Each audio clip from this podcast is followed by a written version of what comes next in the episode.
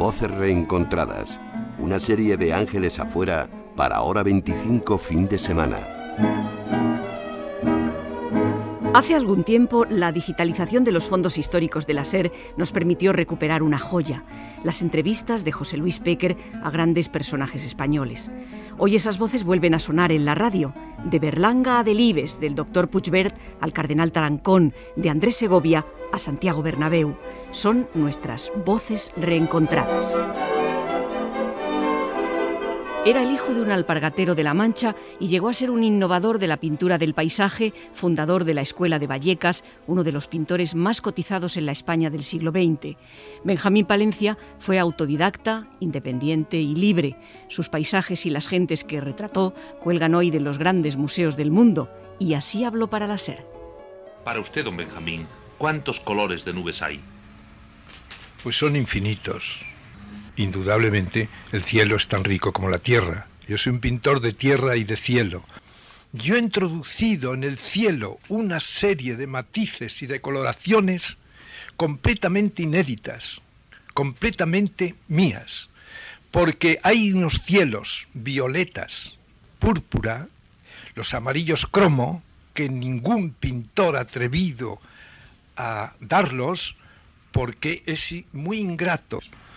Usted ha pintado la soledad, el deseo de estar solo muchas veces. Yo estoy solo siempre. Quizás sea el pintor que tiene las soledades más infinitas. Y siempre pinto solo. Y siempre me gusta estar solo ante la naturaleza. La naturaleza me dice y yo tengo que comprender todo aquello que ella me, me dice a mí para poder entenderla y pintarla. Establezco siempre estos diálogos entre los árboles, entre las nubes, en las aguas, los ríos y los, las montañas, los cerros redondos los, y los vegetales también eh, humildes, que yo trabajo mucho esto. Cuando pinta, ¿recuerda o solo pinta?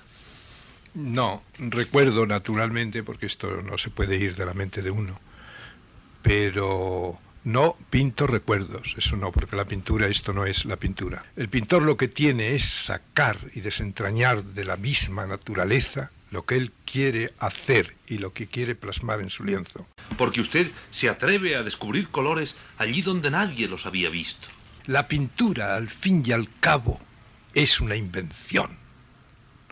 El pintor que no invente no llegará a ser un gran maestro y un gran pintor.